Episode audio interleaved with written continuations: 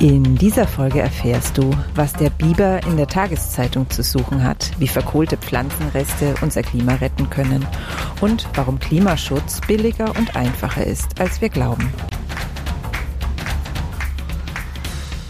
Grüner geht immer.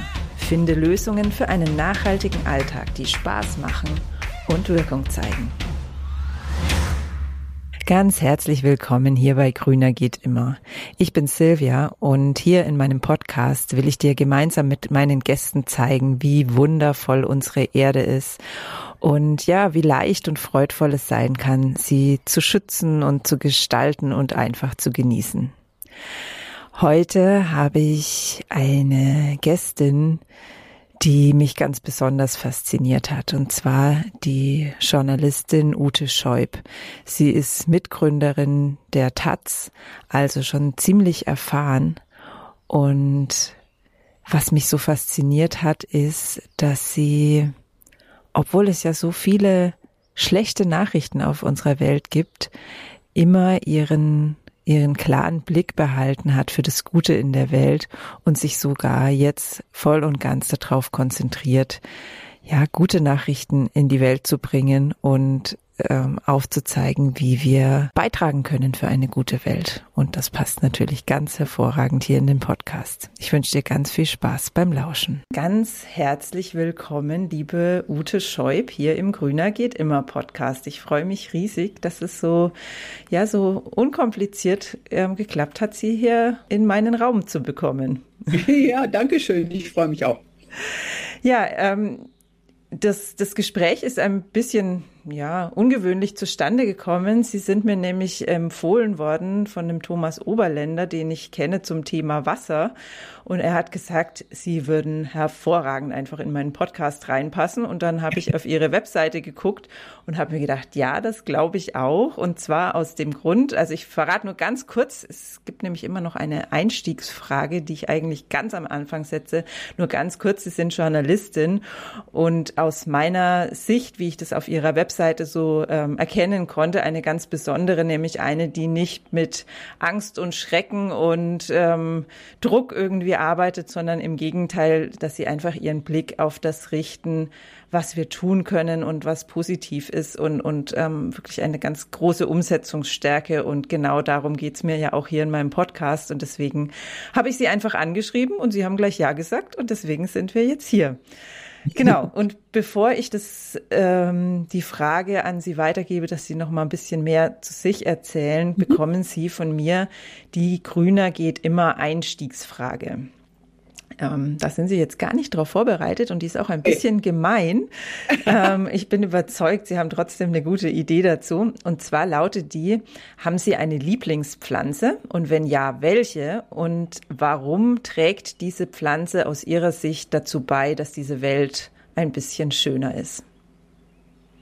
Oh, ich habe ehrlich gesagt äh, ziemlich viele Lieblingspflanzen. Insofern kann ich das nicht so ganz genau beantworten, aber ich will mich mal jetzt auf eine kaprizieren. Ähm, Mohn.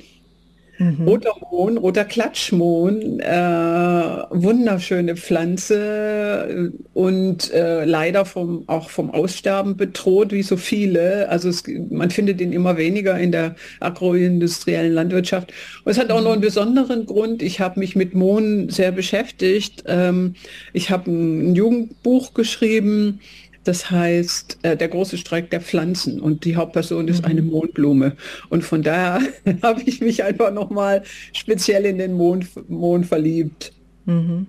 Okay. Also der Mond äh, führt dann einen großen Streik der Pflanzen an und das wird dann wird halt relativ dramatisch. Ähm, weil äh, den, den Leuten, äh, den Menschen auf der Welt, die die Pflanzen und die Bäume schlecht behandeln, äh, am Ende äh, alles ausgeht. Nicht nur mhm die Nahrung, sondern am Ende sogar der Sauerstoff. Aber es geht gut aus trotzdem. Und Kinder spielen da eine große, wichtige Rolle, äh, die Welt zu retten. Mhm.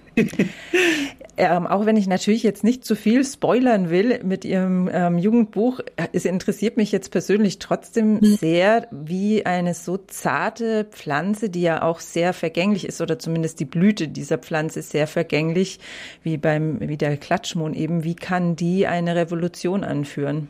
Ja, die ist halt eine, die gut reden kann, diesen Streik anzuführen. Die äh, können äh, mittels äh, künstlicher Intelligenz die Pflanzen verstehen. Und, ähm, und der mhm. Mohn, die Mohnblume kann halt äh, super gut äh, die Sachen auf den Punkt bringen.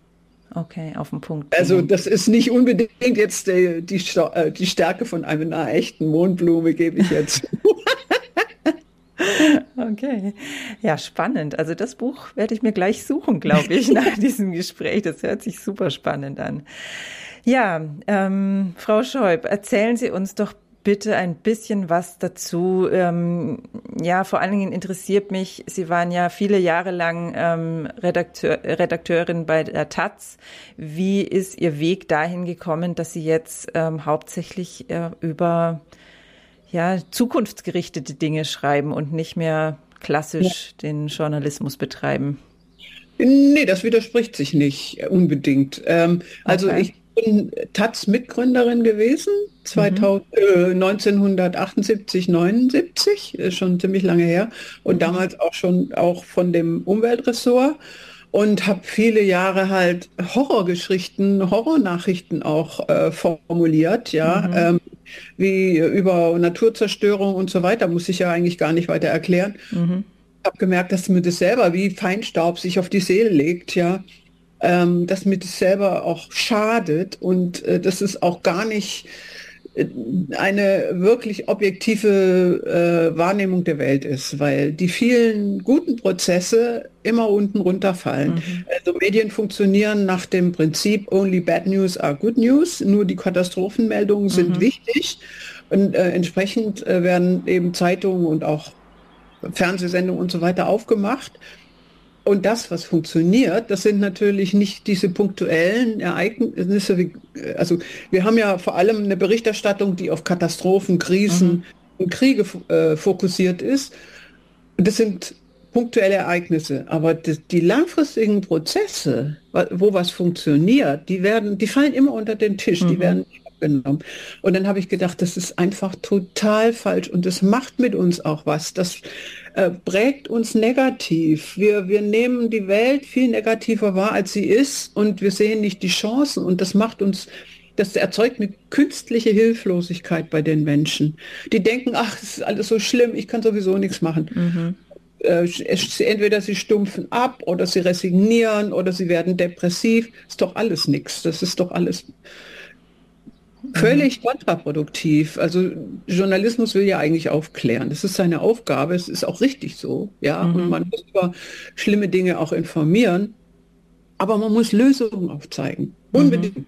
Und äh, inzwischen weiß man sogar auch aus der Forschung, das habe ich damals nicht gewusst, als ich damit angefangen habe, ähm, dass äh, dieser sogenannte konstruktive Journalismus auch bei den Leuten viel besser ankommt und einfach äh, äh, ihnen eine Hoffnung gibt und äh, sie, äh, sie aktiviert und, und also viele positive Dinge auslösen mhm. kann. Und, und dennoch ist es ja so, was Sie gerade gesagt haben, dass es sich nicht so gut verkauft. Ähm, haben Sie oder oder ist, ist nicht. Es ist ändert eine, sich das? Ja, ja, ja. Also teilweise verkauft sich das sogar besser. Mhm. Aber das ist noch nicht in den Chefredaktionen angekommen. Das ist einfach ein, okay. ich denke, ein langer Prozess, ein langer Umdenken Umdenk- und Umlenkprozess, mhm. der da stattfinden muss. Und so langsam, langsam sickert es auch durch in alle Redaktionen. Oh, Aber mühsam.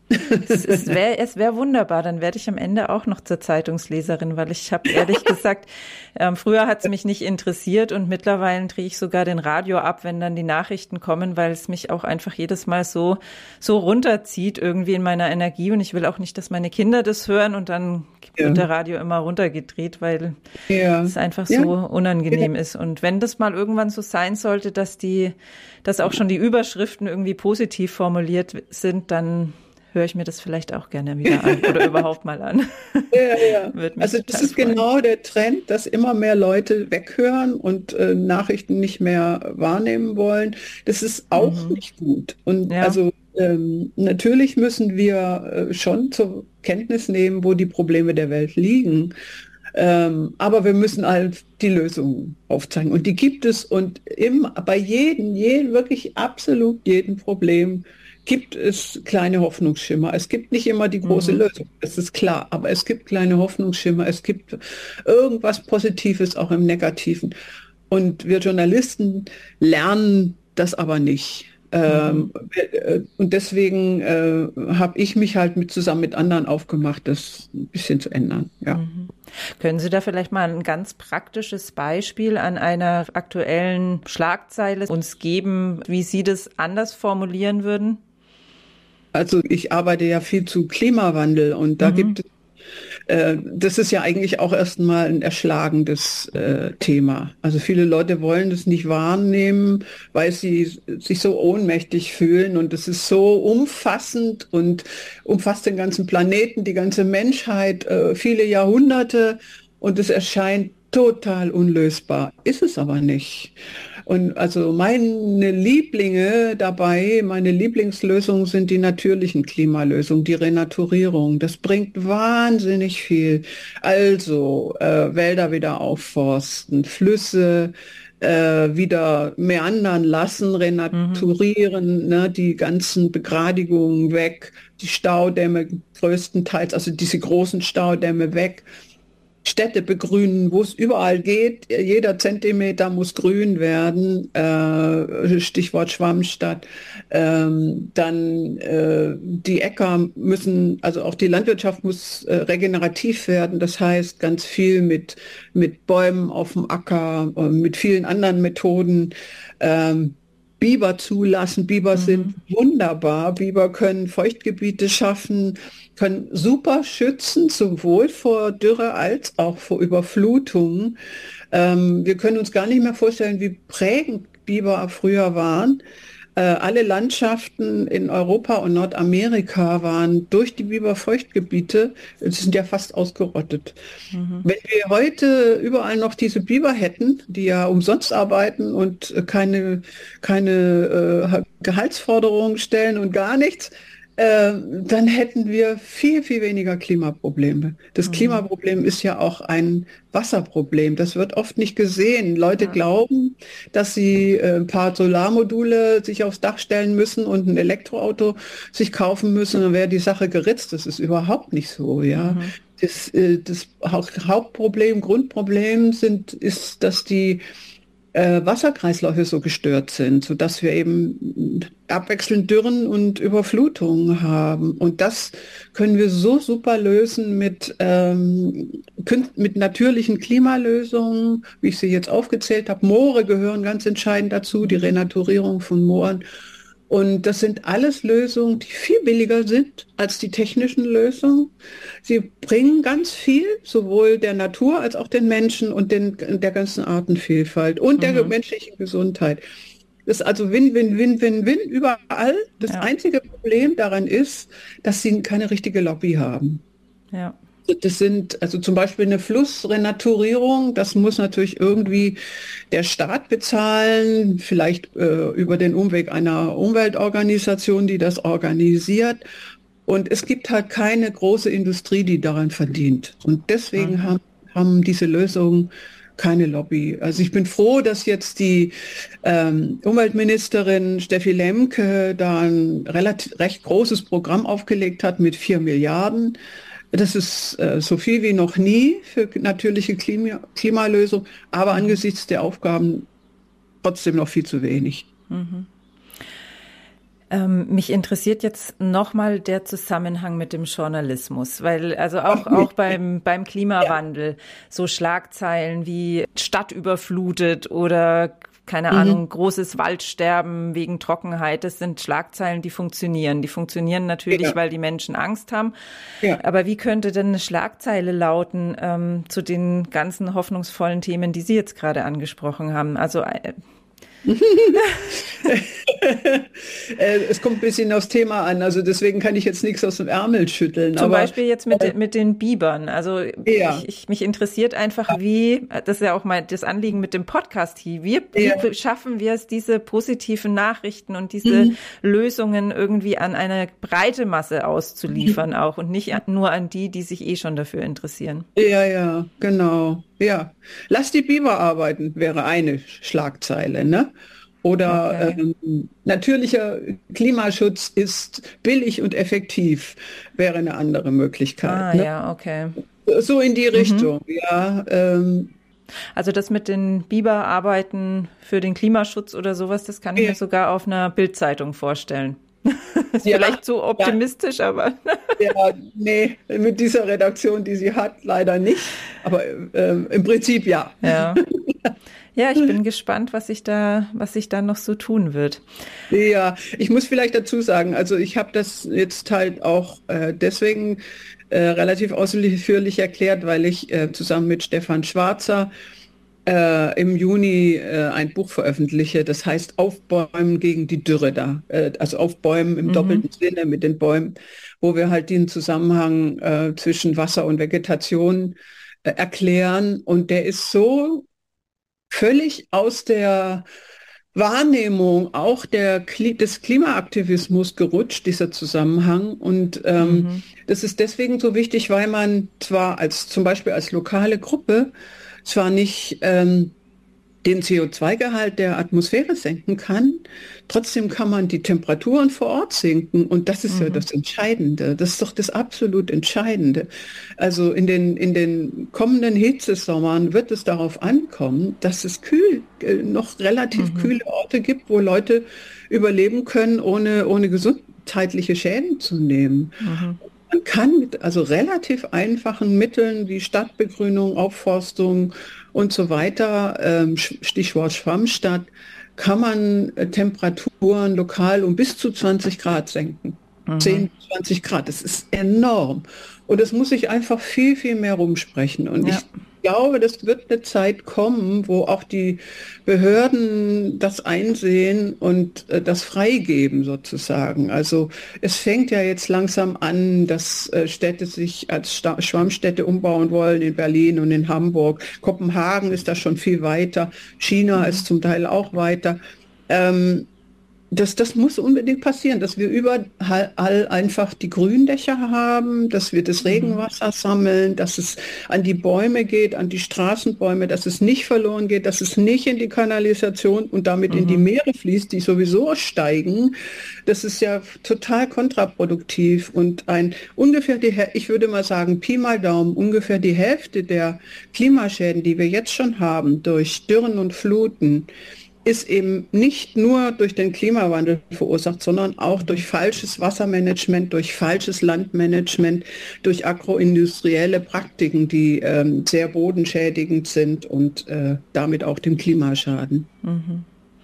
Ja, also das ist ja auch im Kleinen schon so deutlich spürbar im eigenen Garten, wenn wir, was weiß ich, einfach nur Mulch auf die Beete geben, dann ist es darunter genau. feuchter. Wenn wir, keine genau. Ahnung, nur ein Bohnentipi, das ist ja was, was auch unglaublich schnell geht. Also wir, wir stellen einfach ein paar Stecken in die Landschaft und lassen die mit, mit Feuerbohnen beranken oder so und schon ist es darunter zu sitzen, ist viel angenehmer als unter einer Markise zum Beispiel. Also das genau. ist ja was, was auch schon im Kleinen so ähm, spürbar ist und ich funktioniert, genau. Ja, kann mir so gut ja. vorstellen, wenn das in ja. Städten wirklich flächendeckend ähm, eingesetzt würde, was das für einen Riesenunterschied macht. Es wäre wär ja relativ einfach.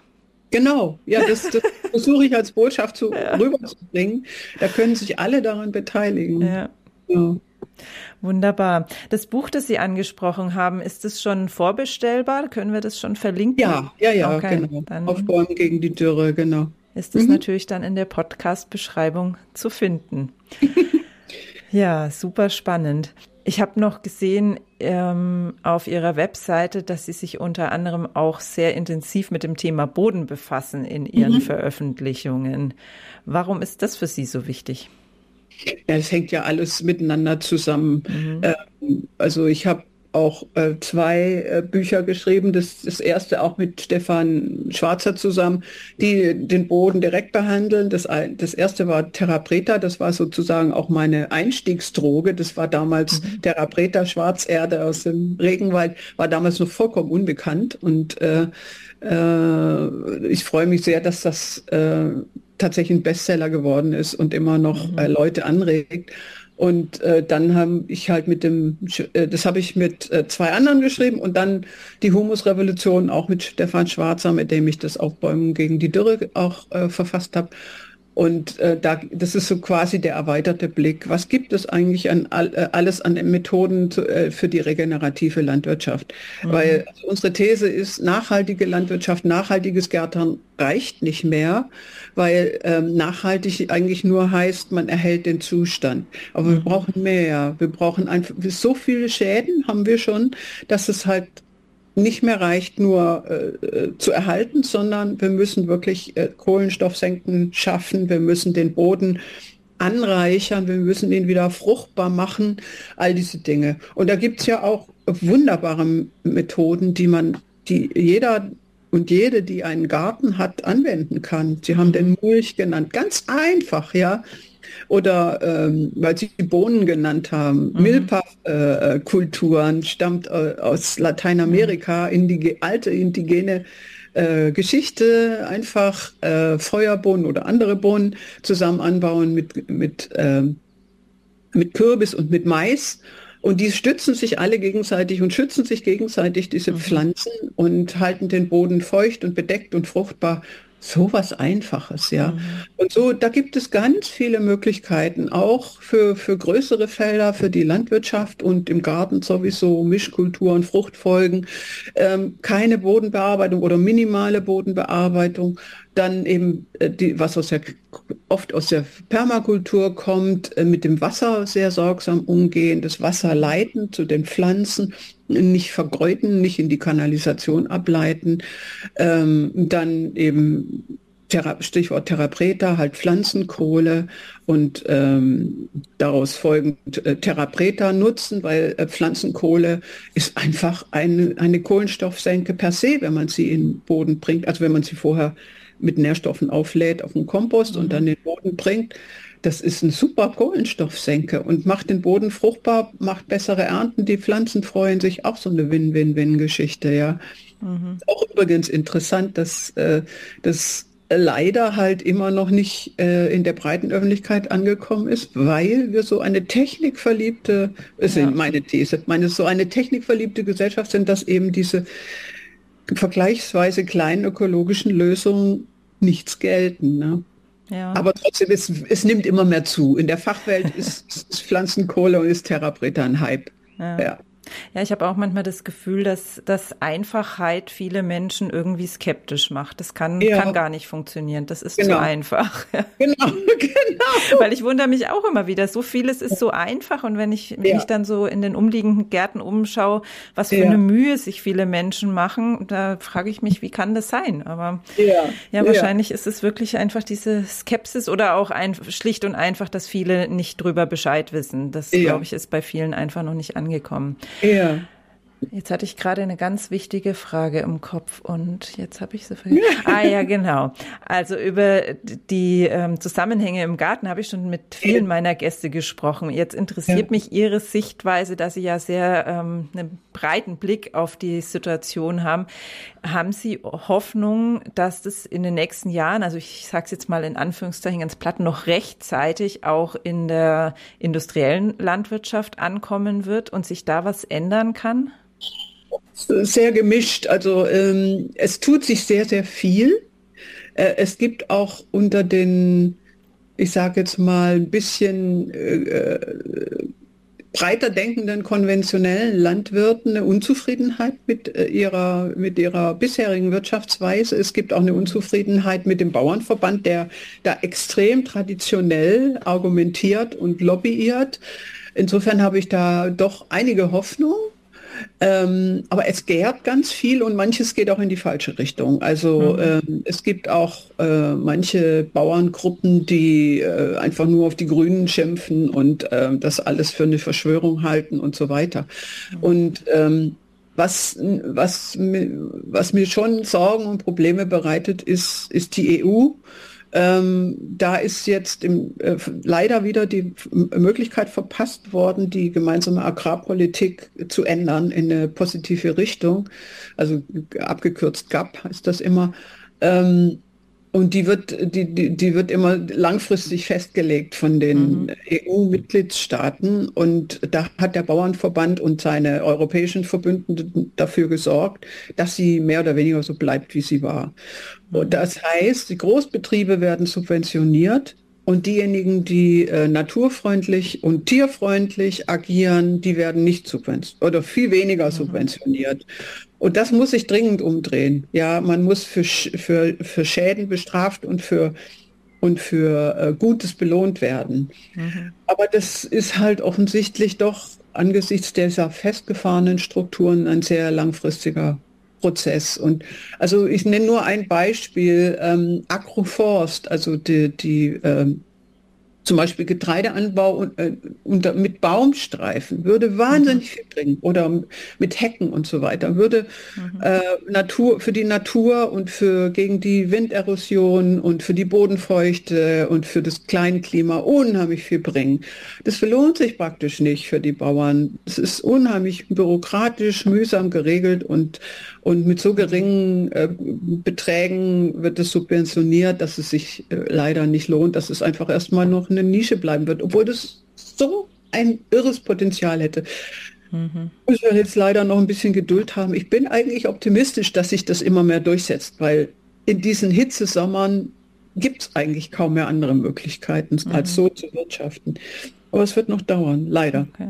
Also bis dahin geht's dann wieder mal nur von unten nach oben. Also dass einfach hoffentlich immer mehr Verbraucher ähm, bereit sind, etwas mehr Geld zu investieren, so dass es sich dann auch für kleinere Betriebe lohnt, ähm, andere Wege zu gehen. Ja, und was ich da halt immer sehr äh, propagiere, ist die Direktvermarktung, dass man sich zusammen mhm. mit äh, Biohöfen zum Beispiel in der unmittelbaren Umgebung und ähm, entweder als solidarische Landwirtschaft oder einfach nur als äh, dort direkt kaufen, lohnt sich für beide Seiten. Man schafft Beziehungen, man kann eben saisonal und regional sich ernähren und kriegt mit, was da wächst. Das ist einfach eine Bereicherung für alle, ja. So, das Gespräch mit Ute Scheub war für mich so inspirierend, dass ich es einfach nicht geschafft habe, die 30 Minuten einzuhalten, die ich mir so als ähm, ungefähre Obergrenze für eine Podcast-Folge gesetzt habe und deswegen habe ich zwei Teile draus gemacht. Wenn du gerne wissen willst, was Ute Scheub noch so zu sagen hat, dann hör am besten oder ganz sicher am nächsten Freitag wieder rein. In den frühen Morgenstunden werde ich da den zweiten Teil unseres Gesprächs veröffentlichen. Und wenn du es auf keinen Fall verpassen willst, dann trag dich am besten in den Grüner geht immer Newsletter ein. Wie das funktioniert, das erfährst du, wenn du auf den Link in der Podcast-Beschreibung klickst. Ich freue mich auf dich.